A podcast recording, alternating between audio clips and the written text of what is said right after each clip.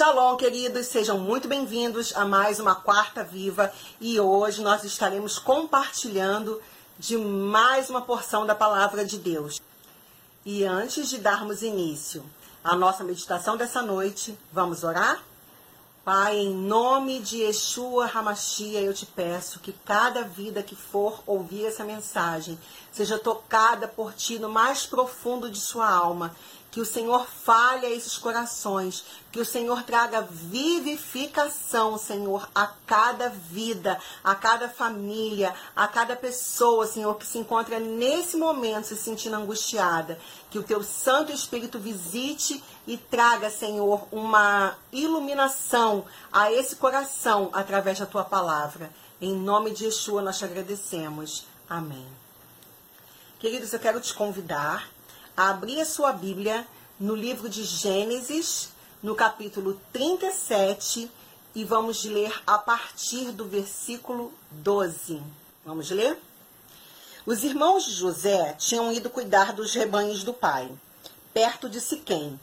E Israel disse a José: Como você sabe, seus irmãos estão apacentando os rebanhos perto de Siquém. Quero que você vá até lá. José respondeu: Sim, senhor, respondeu ele.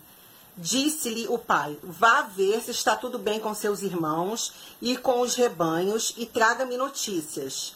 Jacó o enviou quando estava no vale de Hebron. Mas José se perdeu quando se aproximava de Siquém. Um homem o encontrou vagueando pelos campos e lhe perguntou: Que é que você está procurando? Ele respondeu: Procuro meus irmãos. Pode me dizer onde eles estão apacentando os rebanhos? Respondeu o homem. Eles já partiram daqui. Eu os ouvi dizer: Vamos para Dotã. Assim José foi em busca de seus irmãos e os encontrou perto de Dotã. Mas eles o viram de longe e antes que chegasse, planejaram matá-lo. Lá vem aquele sonhador, diziam uns aos outros.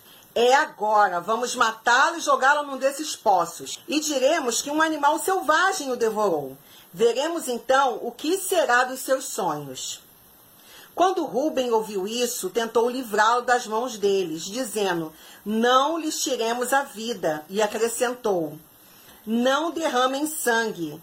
Joguem-no naquele poço no deserto, mas não toquem nele Rubem propôs isso com a intenção de livrá-lo e levá-lo de volta ao pai.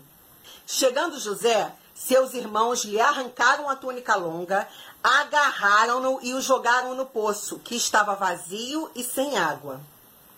Ao se assentarem para comer, viram ao longe uma caravana de ismaelitas que vinham de Gileade. Seus camelos estavam carregados de especiarias, bálsamo e mirra, que eles levavam para o Egito. Judá disse então aos seus irmãos: Que ganharemos se matarmos o nosso irmão e escondermos o seu sangue?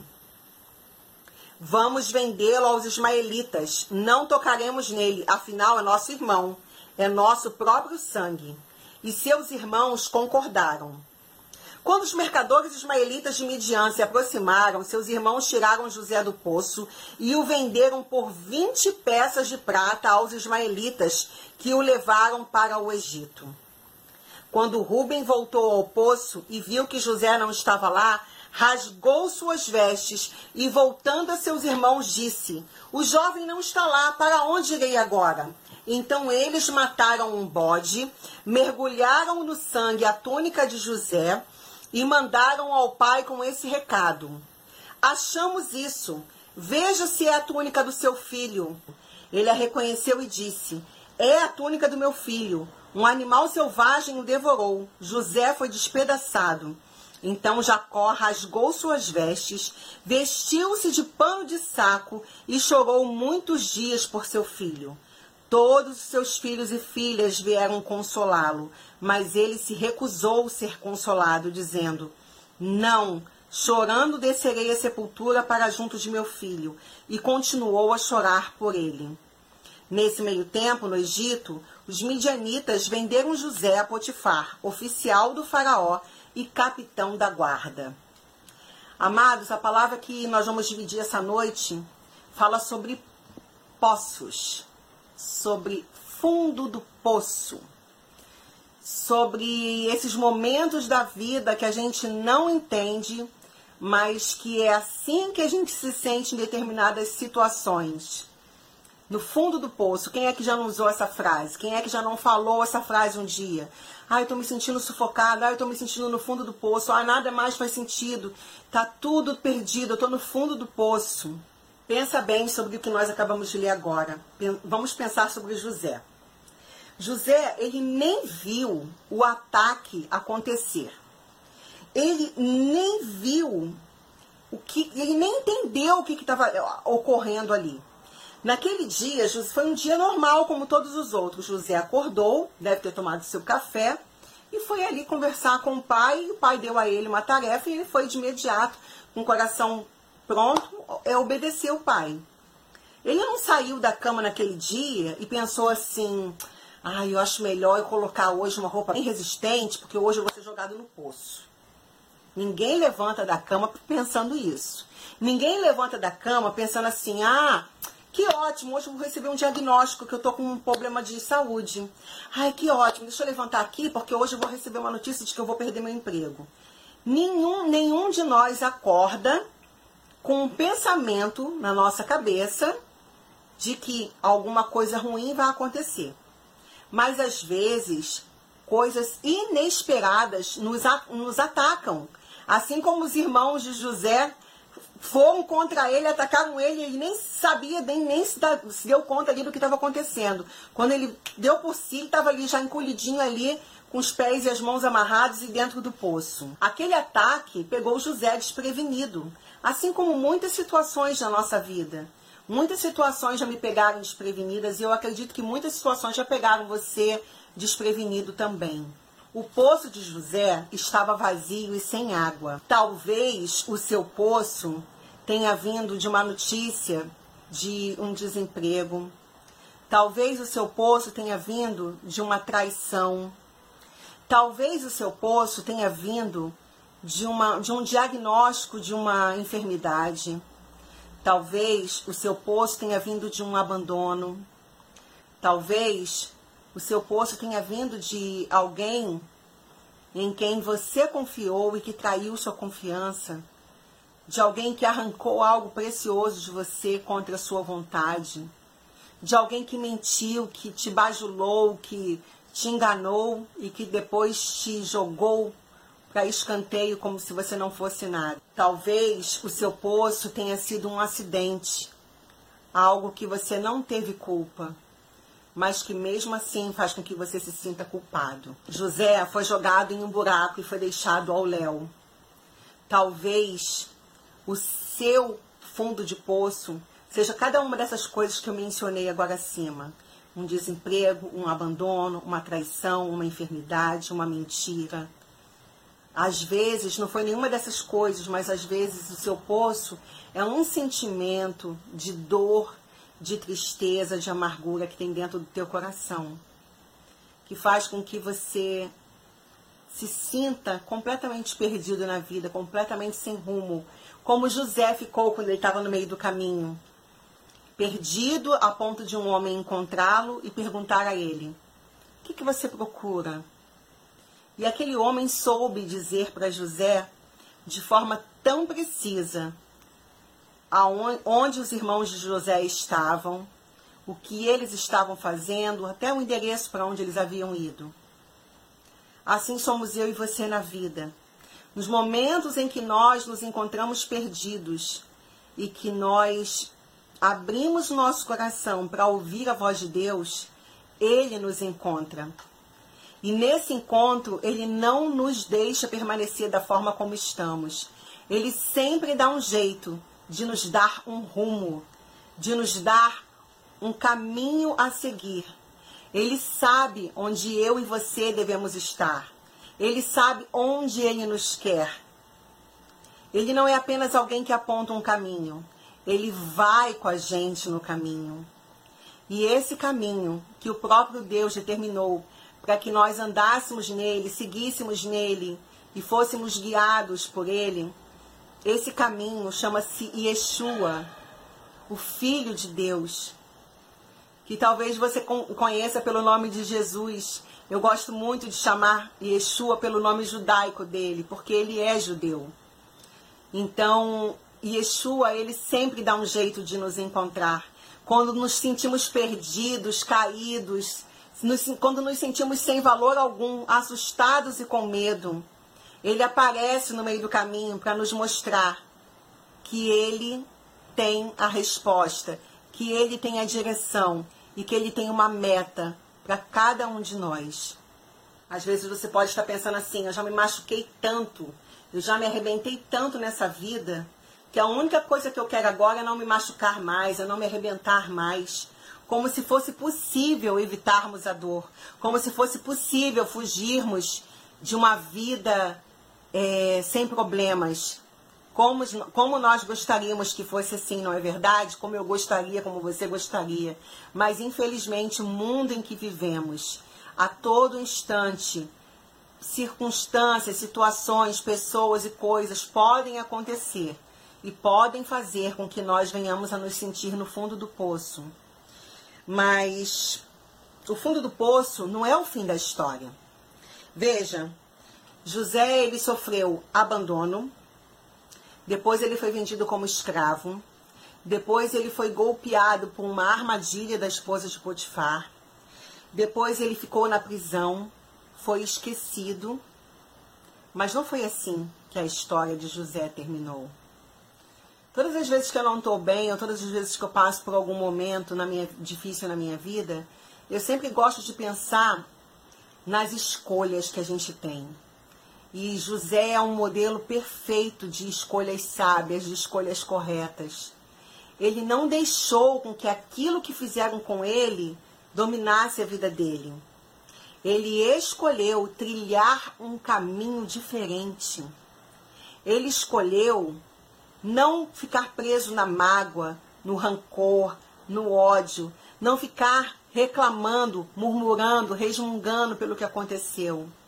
Em cada lugar, em cada situação que ele passava, em cada estágio que ele passava, ele prosseguia com firmeza no seu caráter, com firmeza nas, nas suas, na, naquilo que ele cria. Ele acreditava que Deus era com ele, que Deus estava com ele.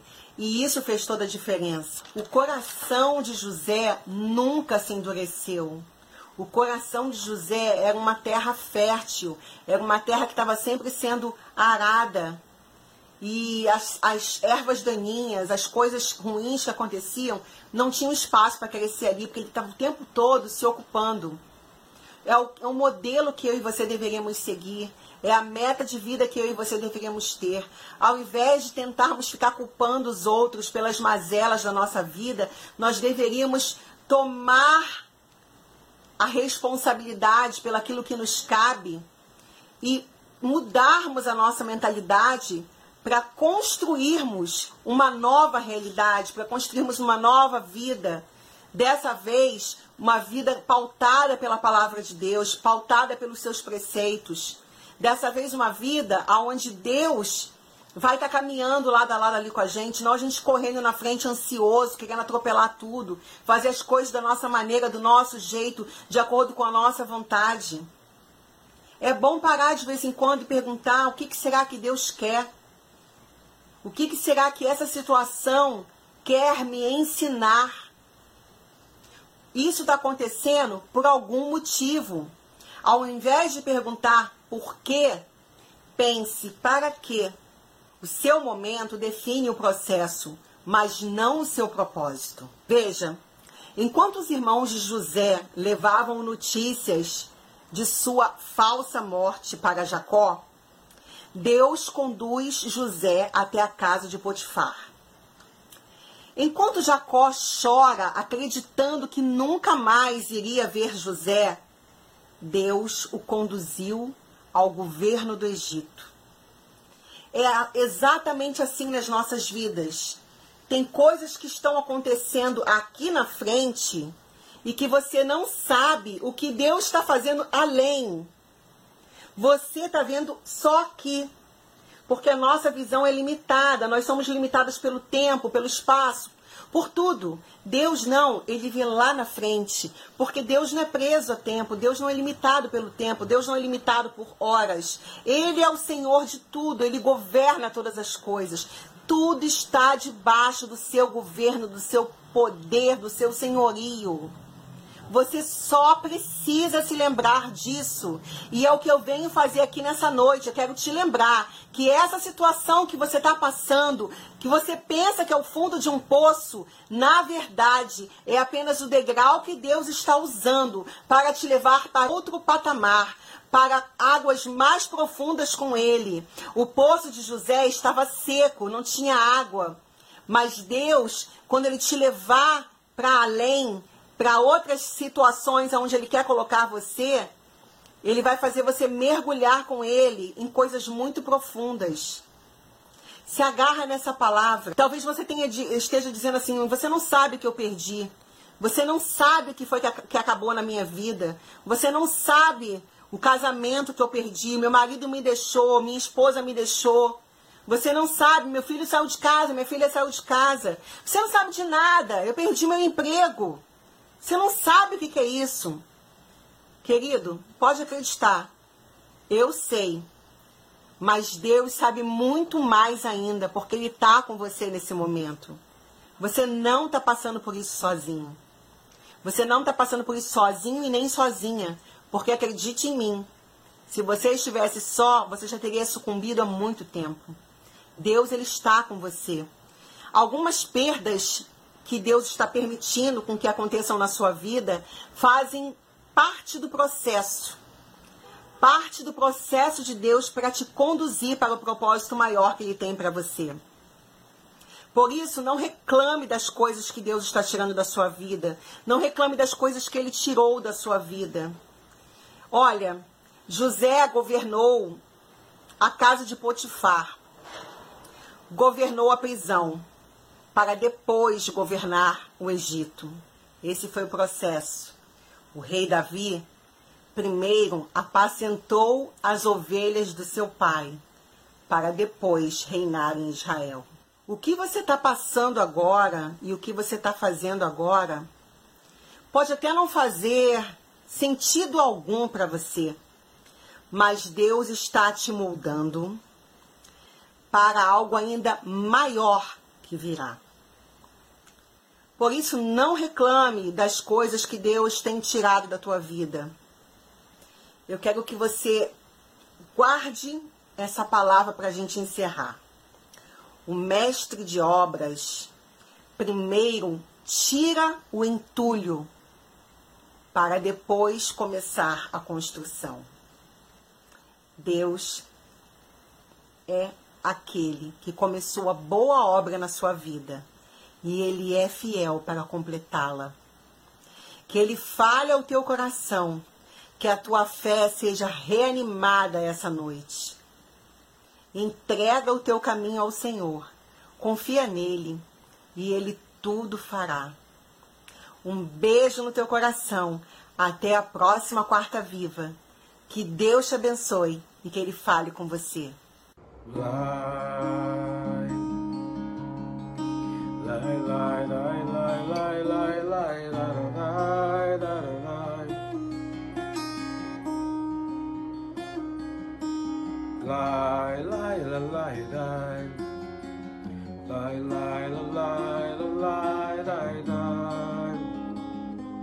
Shema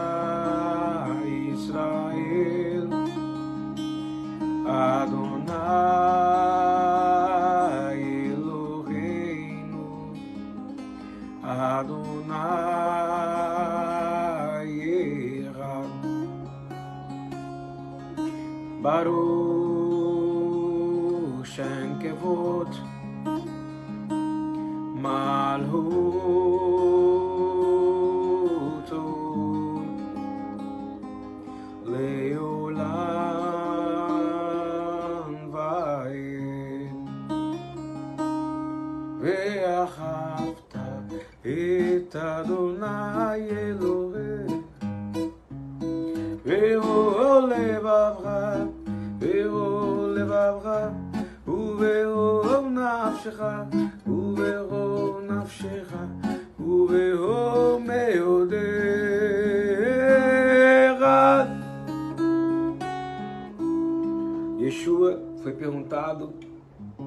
maior de todos os mandamentos ele disse: Shema Israel, Adonai Elohim, Adonai errado, ouve Israel, o Eterno é o nosso Deus, o Eterno é um. Elohim, Ele e o Pai são um. E nós, quando estamos cheios do Teu Espírito, somos um com Ele e um com o Pai. Ele faz habitação em nós. Ele ainda acrescenta, dizendo: Porém, há um mandamento acima de todos esses. E amarás ao teu próximo como a ti mesmo.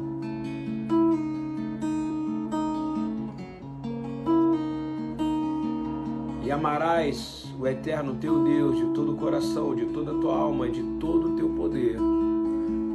Que esse amor voluntário, baseado no livre-arbítrio que Ele te deu, seja usado agora para que tu possas adorar o único que é digno de louvor, honra e glória. O Filho de Deus, Yeshua, no qual resplandece a glória de Deus e o Pai é glorificado. Pai nosso que estás no céu, santo é o teu nome seja feita a sua vontade, assim na terra como